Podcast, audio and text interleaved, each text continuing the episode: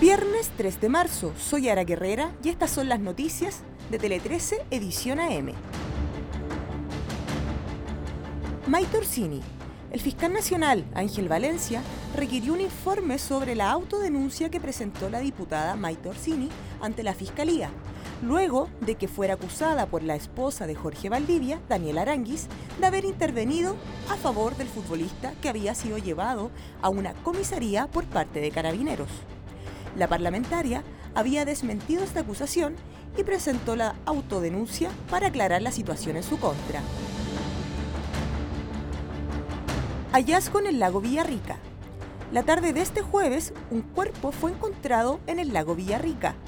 Se trata de un cadáver que corresponde al de un profesor de 61 años que estaba desaparecido desde el pasado jueves 23 de febrero en la zona, mientras practicaba deportes recreacionales acuáticos.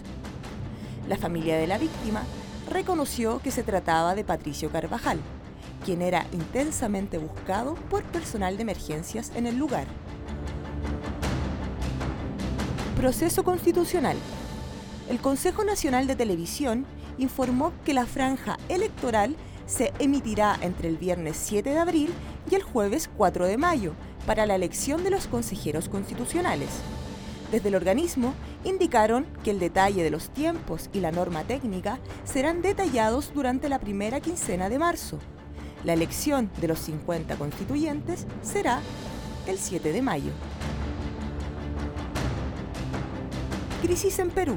El jefe de la diplomacia estadounidense para América Latina y el Caribe, Brian Nichols, afirmó que Washington apoya la celebración de elecciones libres en Perú cuando el pueblo y el gobierno de la presidenta peruana, Dina Boluarte, lo decidan.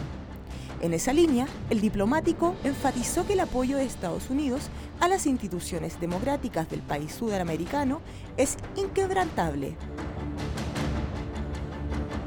Semifinal de ida. El Barcelona venció por la cuenta mínima al Real Madrid en el Santiago Bernabéu y sacó ventaja en la semifinal de ida de la Copa del Rey.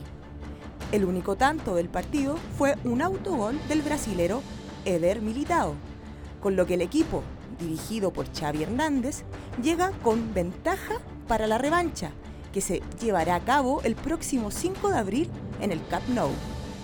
Con esta información damos cierre a este boletín de noticias. Recuerda que siempre hay más en nuestro sitio web www.t13.cl.